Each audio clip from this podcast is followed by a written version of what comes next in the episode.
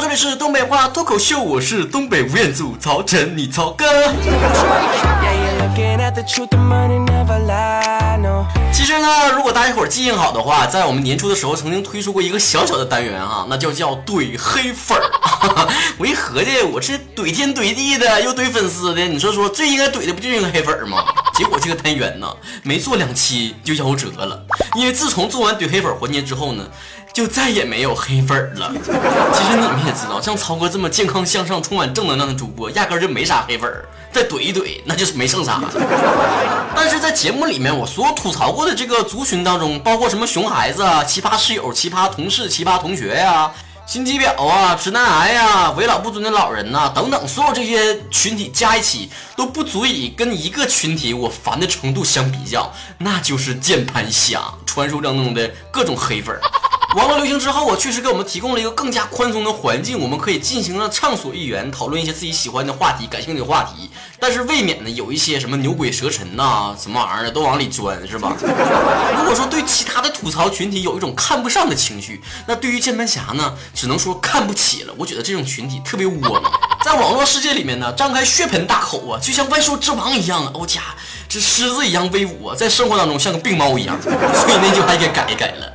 老虎不发威，你当我是键盘侠呢？就是因为这是一个见光死的群体，所以今天咱们就好好的在太阳底下暴晒一下，让这些群体好好的曝曝光，看看有哪些种类的键盘侠活跃在现在的网络世界里面。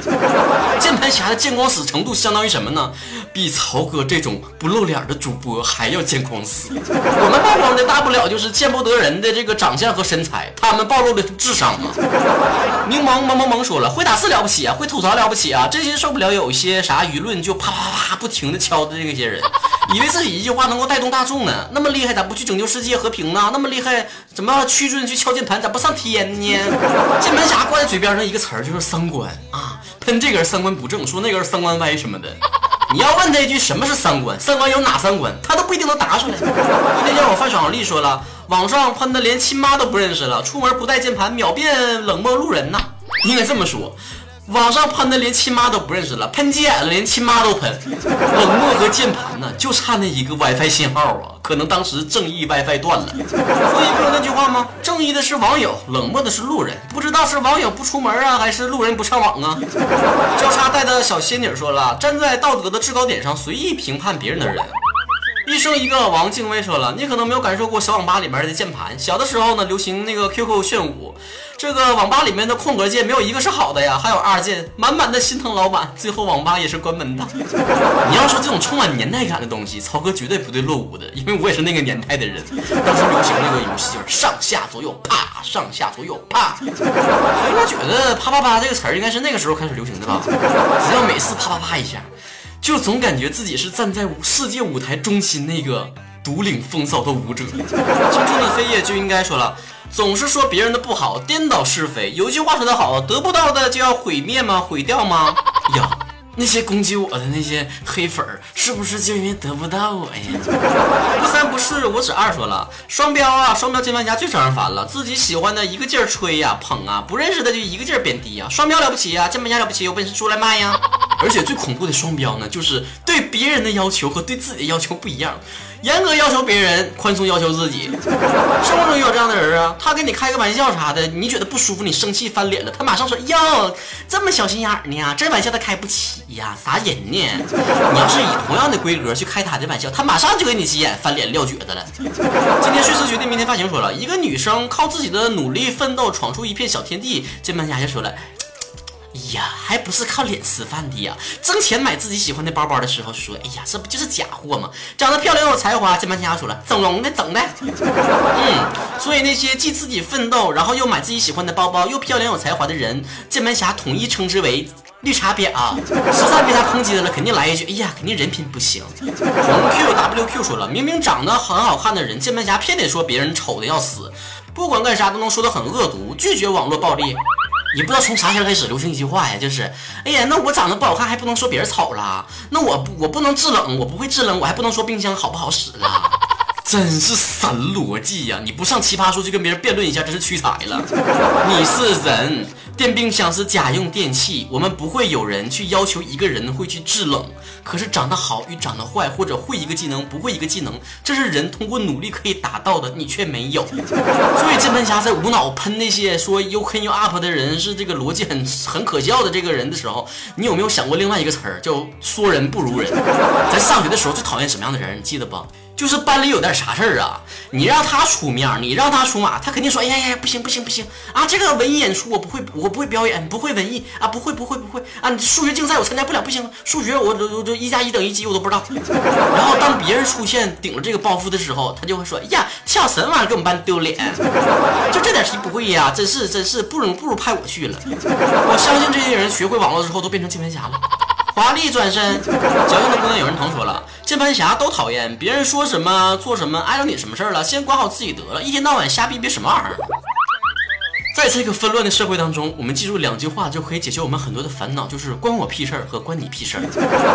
可惜呀，这键盘侠只知道关你屁事儿，不知道关我屁事儿。南宋北城说了一言不合就开始瞎逼逼，三观特别扭曲，却也总是能一本正经的胡说八道，哪哪都有他。现在都养成一群这个专业的键盘侠了。每次我看到什么名人的微博啊，或者什么大号的微博，前面那个头条啊，前面那热热门评论全是他，特别能带节奏。我就希望我的曹子高们，你们也能不能带带节奏什么的？每一次当我发微博的时候，赶紧搁底下带节奏啊，呼吁大家说：“哎呀妈呀，这主播长得可像东北吴彦祖了，不得再唠嗑啊！” 嘿哈嘿，JC 说了，不知道真相，盲目跟风。键盘侠可以说是二十一世纪最著名的墙头草了。我记得有一个非常经典的案例，就是那个时候郭德纲和他的徒弟撕逼的时候啊，刚开始的时候，徒弟发了一个文章抨击郭德纲，哇，所有网友呼啦一下全围郭德纲那面去了，哎，说你怎么回事啊？你就掉眼钱眼里了吧？你一看你人品就不行，我早就看出来你有问题了。然后当郭德纲发了一篇长文开始反击的时候，所有人又呼啦一下跑徒弟那面去了，说的，哎呀，就你这什么人品呢？忘恩负义的小人，你真是不不，哎呀。怎么骂你都不嫌多，啥都不知道，能不能别老瞎站队啊？我特别讨厌啥呢？每次有什么热门事件的时候，底下就肯定有网友说的，我站谁谁谁，我站谁谁谁。行行行，啥也不用说了，你就站在永远站在正义的那一方。下一条，西山无桥阿柱说了，就是不清楚事情真伪就随便喷人的键盘侠。之前好多事情都这样，还没有搞清楚就乱喷。还有一种是以键盘侠为职业的人，在网上以谩骂明星为职业的人。听说职业键盘侠的工资是一条五毛钱呢，那这一晚上留言的话，那整整好了，那比我扯着脖子喊录一期节目挣的可多多了。过了来看夜宵说了，比如说私人捐款吧，你要不捐的话，就别人说你了；捐的吧，就说没有别人捐的多。只有真正赚过钱的人才知道钱难赚呢。嘴上说说谁不会呢？但你们这些所谓键盘侠，有几个真正行动起来的？你要不捐吧，骂你狼心狗肺；你要捐的少了吧，说你挣那么老缺钱干啥花了；你要捐的多吧，说你炒作，啊肯定的，为了维持自己良好的公众形象。你要稍微展示出对生活的一些这个方面花的钱多了，你肯定说了，哎，有这钱干啥不好啊？捐个希望小学多好啊！这俺也不知道啊，是不是说这话的人已经默默无闻的捐了好几个希望小学了？稍微问他一句吧，你怎么样？你做到什么程度？他肯定说了，哎呀妈，我挣的少，我还能捐钱呐？那这明星挣老多钱，嗯。那你他不得挣挣多少就捐多少啊？你挣的少，你怎么这么理直气壮呢？挣的少，按照你的逻辑也该少捐一点啊！你意思意思没啊？还有就是那种啥呢？比如说发生什么不好的事情了，或者演艺圈有谁发生不好的事情了，马上就跑那些这个朋友身边去了。哎呀妈，你朋友都出事儿了，国家出这么大事儿了，你怎么还搁这嬉皮笑脸的呢？还搁这享受人生呢？你怎么不知道廉耻呢？有没有感情？你这么冷血？我充分的相信说这些话的人，他肯定这一天什么娱乐项目都没。有做，肯定是坐在家里面默哀来着。我相信啊。云心梦零二一五说：“造谣生事，唯恐天下不乱。”秦可卿可卿说了：“看剧明明不看弹幕就可以安安静静的看，还不关弹幕，说弹幕太烦，结果自己还发了弹幕。哎呀，真是搞笑。”我记得我好像在这个潮流神曲直播的时候给他讲过这个故事，就是我以前在那个某某一个网站上看那个超级万的演出，超级万演出呢，然后就有人在第一条啊发弹幕说了，这超级万的这个影响力和这个收视率啊，就相当于中国的春节联欢晚会。结果下面就因为到底是春节晚会好看还是超级万好看，两拨人开始掐了。从那一刻我才知道，原来春晚也是有粉丝的呀，而且也是从那个时候开始明白一个道理，就是没有什么事是可以掐不起来的。花街姑娘范儿说了，看不惯就喷的，如果看不惯别人就不要关注他呗，又非得要关注，然后又得喷他。我也不是很理解这种人，我一般烦点儿吧，我就巴不得的，我就闭眼睁眼睛我都瞅不着他。我以前上学的时候还真有这样的人。他吧就是烦谁吧，他还偏得告诉别人，就是当面说的。哎呀，你知道不？我可烦你了。然后我就问他，我说你是不是欠儿啊？你烦你，你离人远点得了，你还告人干啥呀？他说的，哎妈，那我烦他了，那我不告诉他了，那难受的不是我吗？我告诉他之后，难受的就是他了。欠儿不欠儿？你说？Miss King 说了。这个我最近遇到的喷子就是打游戏的时候啊，真的是文能挂机喷队友，武能越塔送人头啊！一直说队友是垃圾，然后自己死的咯咯的。服了，排位遇到神人还能说什么呢？亲爱的，你说的话我一个字儿我都听不懂，你开心就好。朱宇哥说了，反而那些小孩子啊，就喜欢动不动叫人家儿子。就是越得不到什么就越期待什么吗？就像我们这些老木卡斯眼的，就喜欢在网上装自己是宝宝。一到过六一儿童节的时候，我们这群老人家呀，八零后的这些这个空穴老人呐，那过得比孩子还嗨呢。J X 七说：“哎呀，那国外的屎啊都是香的，这你就不知道了吧？不光屎是香的，连空气都是甜美的。So sweet。”九哥主说了，拽文言文骂人。尴尬的是，我研究过古文，一眼就发现他的语法错了，好心纠正他一下吧，顺便讲解一下语法。结果他骂我，哎，我这暴脾气了，一句诗词来怼死他。你看看，你看看，你们这些文人撕逼，画风就是不一样。有没有兴趣给你曹哥写一篇文言文这个脱脱口秀的文稿啊？小可乐可小说了，在网上骂人，还装着自己很有文化的用英语骂呢。然而很尴尬的是，语法还弄错了，笑而不语。呀，你这个会英语的和上面会文言文的，你俩要是撕逼起来，那能是什么样子呢？好期待哟！看了多年美剧，曹哥会的英语骂人的口法只有一个，那就是哦，you 三了。D M 四十八说，明知道自己不对，硬搁那死犟，跟你掰似的。破壳的蛋说，语不惊人死不休。自强不息，倪小玲说自己做了一些见不得人的事儿，嘴上瞎逼逼别人。沉默海底倔强孤独颓废抽风怪物出来，你这念你个名得花我半个小时时间是不是？不分青红皂白，啥玩意儿都喷，要么不开口，一开口满嘴跑火车。真想知道他们生活中是不是也一个德行？相信我一句话吧，生活当中过得越失败，在网上越威风，这个规律是不能够可逆的。你不信就自己慢慢摸索掉。吃货子玉说了，最讨厌的就是那种啥玩意儿都装懂的样子，无论别人说什么都能接上话来。六四八说了，那小子在网吧上网的时候，那个手啊，从我进门开始都没消停过，一个劲儿敲，我就心想，键盘不是你家的哈，不是你家也不能那么敲大大声啊，敲坏了那网管不让走啊。宝宝，你对键盘侠这三个字有什么误解吗？不过吧，说到这儿，我想起来了，我这个平时招人的时候吧，就有几个原则，我就特别受不了，就是办公室里面有人做这几个行为，就是啪啪啪啪啪啪打字的那种的。哎呀，这满办公室就听他搁敲键键盘的声音了，就好像是全全单位的人都得知道啊，他可忙了，哎呀，正处理一些非常重要的事情呢。要不然说话的时候吧，嘴里面好像总含一口这水呀，还是口水，是唾沫呀，还是什么玩意儿的，就是总说，哎，真的是。水不浪叽那种说话声，再一个就是走道的时候啪啪的，不管男生还是女生哈，男生大球鞋，女生的大高跟鞋，叮叮叮，快啦快啦快啦快，哎，搁办公室里面走过去啊，就像一一群那个那个马队呀，骆驼似的走过去了似的。你走 T 台呢？从这些细微的细节都能看出来，曹哥其实是一个特别矫情的人，在办公室里面一点小小的细节都能把我惹怒了。男男男玄说了，看不起那样式就是秀优优越感的，比如说你喜欢一款游戏吧，但这款游戏呢是。续作同父异母的续作，然后另外一个正妈生的游戏的玩家呢，就会过来说：“你玩这个游戏怎么怎么这么垃圾？怎么不玩我们那个巴拉巴拉那种水军？” 啊，看不懂。下一条，新旧杂货铺的老板娘六威说了：“乱入一条啊，曹啊，去年在北京听你节目，你说你在沈阳呢，我今年来沈阳了吧？你说你在北京呢，还怎么偶遇啊？”就进眼躲你的，没看出来啊！西西祝福说喜欢八大的三次元的，又没有定力的。这头刚说刚那个多喜欢多喜欢多脑残多脑残的，那头一看别人爆了什么黑幕，不动动脑子就对大大乱喷的。这一瞅就是二次元的朋友啊！M S J H 一串英文说了，我家穷的连键盘都没有了，曹哥给我买一个呗。你穷的没键盘了，你搁啥给我留言呢？声控啊！有爱心的郭大爷说了，最讨厌那种夸大其词的脑残粉儿。有的时候吧，这粉丝陪伴偶像走过了风风雨雨啊，不离不弃，真是挺感人的。就像曹子高陪伴我走过快四年的时间，你看这多值得歌颂啊，充满了正能量。不过有的这个粉丝真是挺让我受不了的啊，他家哥哥吸个毒，他都觉得是在解压啊，谁还没犯点错呀？哎呀，亲爱的，那不是犯错呀，吸毒，吸毒那是犯罪呀。犯错了我们可以原谅你，那犯罪了，警察叔叔是要逮你的。我觉得是啥玩意儿，他都觉得好。哎，我要喜欢这人了，这人啥都好。哎呀，我家哥哥是低音炮啊，还有充满磁性的声音了。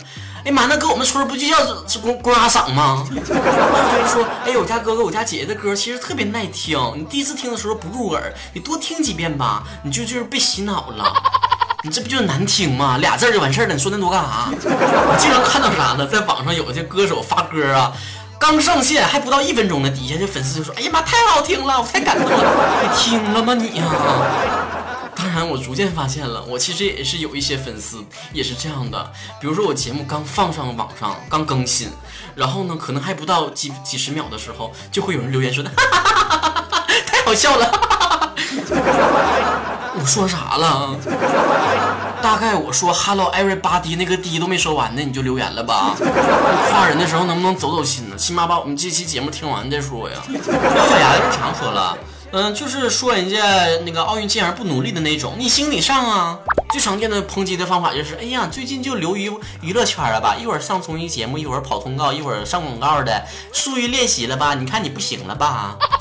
文体不分家呀，运动进而走向文艺之路，怎么就不务正业了？当然，你尽量不走文艺圈也是也是可以的。毕竟这我们文艺圈这人才太饱和了，大长腿、大双眼皮子、大眼睛的大帅哥都跑来跟我们抢这个逗比的市场了。你说让我们这些长得又矮又丑的这些人还怎么混下去啊？可爱卫说了一出舆论呢，他就是热点，啥话题呢他都有故事。今天问失恋在哪儿伤感呢？明天问恋爱在哪儿秀恩爱呀？我就想问问他对象搁哪批发的呢？那怎么能说是批发呢？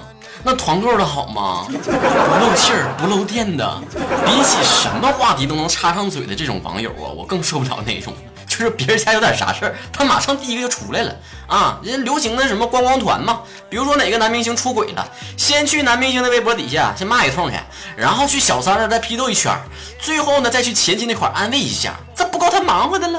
你说有你啥闲事呢？因为咱以前吧，总是特别讨厌那些七大姑八大姨烂鞭四舅嘛，那小区里面的大妈大爷啥的，成天没事闲着就爱嚼舌根呢，咱就讨厌那种人啊！谁家老王家出事了啊？老老老李家那小小子跟那小姑娘要怎地了？哎，咱可讨厌人家八卦了。那换到咱们自己身上的时候，咋就变成这种人了呢？你说人大爷大妈吧，顶多就是搁小区楼下楼口啊唠一唠嗑啊，说一说人家咋回事咋的。你这可好啊！前妻小三都不放过呀，追着赶着的跑人前妻前夫那块儿敲门去啊，当当当的，然后说：“哎呀，听说你被绿了，怎的选择原谅他了？那没骨气呢啊？这样的老公留着干啥过年呢？就这种事儿啊，连居委会大妈都不稀得管，去民政所也就是盖个戳的事儿，你咋那么多事儿呢？” 无数话凄凉说：“左不好，右不好，前不好，后不好，反正啥玩意儿都不好。”这么看来呀，其实键盘侠就是啊，来自于生活、高于生活的一种生物。就我一些做设计的朋友就经常跟我吐槽说：“哎呀，这提需求的人啊，这的不行，那的不行啊，设计的东西得那种啊，大气中带点时尚，可爱中带点性感，妩媚中带点冷酷。哎呀，他可能的了，往左边点，往右边点，亮点暗点。哎呀，不够他指挥的了。你来，你来，来来来，鼠标给你，来来，你自己做图。”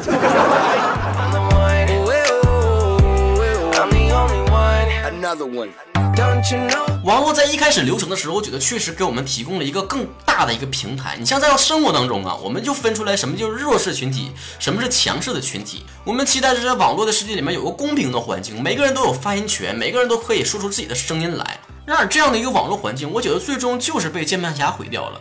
我们期待在网络中实现在现实中中没有实现的那种更包容的那种环境。所以我们在网络上经常去希望能够模糊掉现实生活当中的一些阶层啊等这些社会的属性，呼吁撕掉所谓的标签，进行平等的对话。但是网络所有的键盘侠要重新的建立起属于网络世界里面的各种什么表啊、各种癌呀、各种党啊、各种派啊这种新的标签。在所有键盘侠做的这种恶事当中，我最讨厌的就是贴标签的行为。稍微怎么样一下就是绿茶婊了，稍微怎么一下就是直男癌了，什么一下就是什么标题党了，然后又变成什么什么派了。贴完标签干什么呢？就呼吁更多的网友加入到他们的战局里面呢，更多的人去围攻更少部分的人，就是所谓的现在发生什么事情之后，马上就有人去带节奏。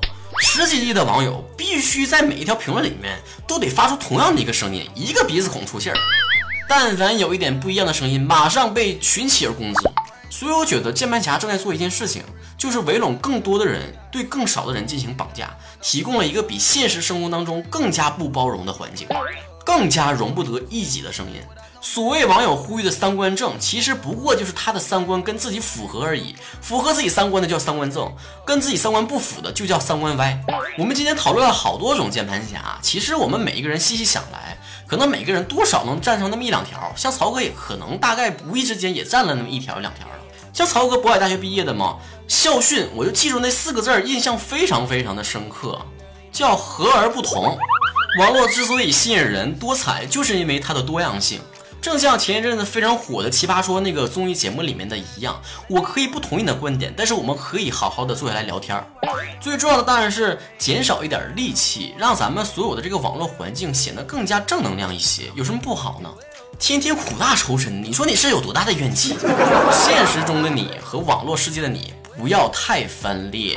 每当你想拿起键盘吐口水的时候，好好想一想你在现实生活中是什么样的人模狗样。你这么的龌龊，这么的八卦，这么的尖酸刻薄，你妈妈知道吗？你爸爸知道吗？你男朋友知道吗？你的好友、基友、你的闺蜜知道吗？希望每个人在网络世界上同样拥有在现实生活中这种自律。千万不要觉得在网络世界里面茫茫人海当中，你的一点口水别人就接收不到了。就像我收到再多的留言、再多的私信，我还是挨条会看到的。有人通过私信来骂我的话，我觉得在生活当中当面有人骂我，那个冲击效果是一样的。也千万不要觉得说，哎呀，他就是当明星的啊，他就是公众人物，被我们喷一下是很正常的，是工作应该得的。他挣那么多钱，怎么不说呢？这种歪理你自己能信呢？千万不要怪任何人玻璃心，每个人都是人心肉长的，你知道吗？他的工作职能就是提供好的作品，并不包括接受你们所有的口水。他应该承受这个职业所带来的负面效应，不代表你就可以理直气壮去做这件事儿。好比清洁工人，他的工作职责就是清扫干净所有的大街小巷，但是不代表这就是你可以随地乱扔垃圾的一个理由。你把对于明星、公众人物、对于其他人、其他的路人、其他的网友那些尖酸刻薄的严要求放在自己的身上，我想每个人自律一些，这个世界才能真正的和谐不少。关于键盘侠和网络暴力这样一个庞大的话题，今天一期节目可能做不完，在日后当中呢，我可能不断的充实自己的这个思想和内容，希望每个人都拒绝当键盘侠，从自己做起，一起来抵制网络暴力。最后提醒大家，不要忘记关注我的微信公众账号主播曹晨，可以回复“秘密电台”来收听我的另外一档在午夜播放的节目啊，可以治愈你的节目。另外呢，可以关注我的微博，昵称呢是曹晨亨瑞，可以看看曹哥平时吃喝玩乐都有哪些作为啊。另外呢，可以关注我的微博曹晨工作室，每周呢会有互动话题，你也可以把你自己想说的话、发表的言论留下来，然后让我念出来，跟大家一起来讨论，一起来分享。下期节目再见。拜拜。